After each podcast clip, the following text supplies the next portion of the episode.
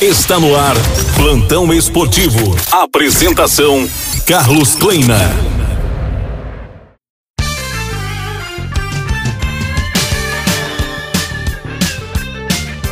Olá, e o Atlético Paranaense estreou com vitória na Copa Sul-Americana.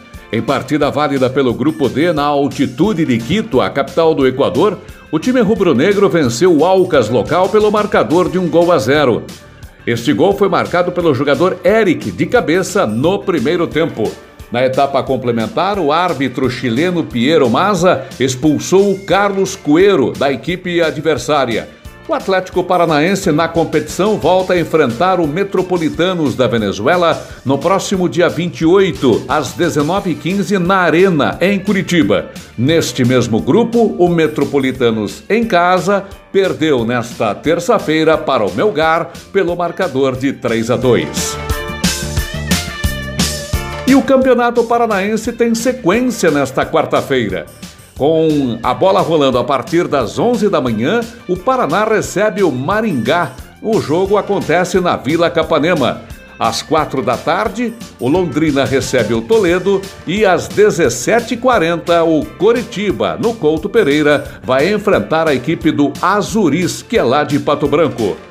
O Paraná já está escalado para enfrentar o Maringá na manhã desta quarta-feira na Vila Capanema.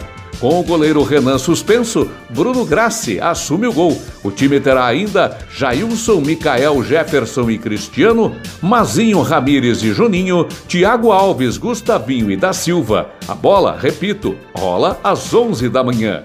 E quem está chegando ao Paraná Clube é o atacante Pedro Augusto, de 22 anos.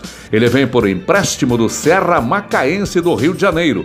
Foi revelado pelo Bahia, começou a jogar no América Mineiro e este ano estava no América Carioca.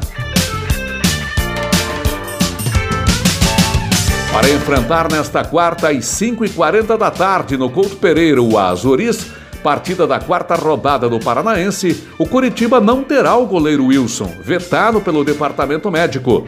O jogador está em recuperação de uma entorse no tornozelo. Outro que fica de fora é Robinho, com dores musculares.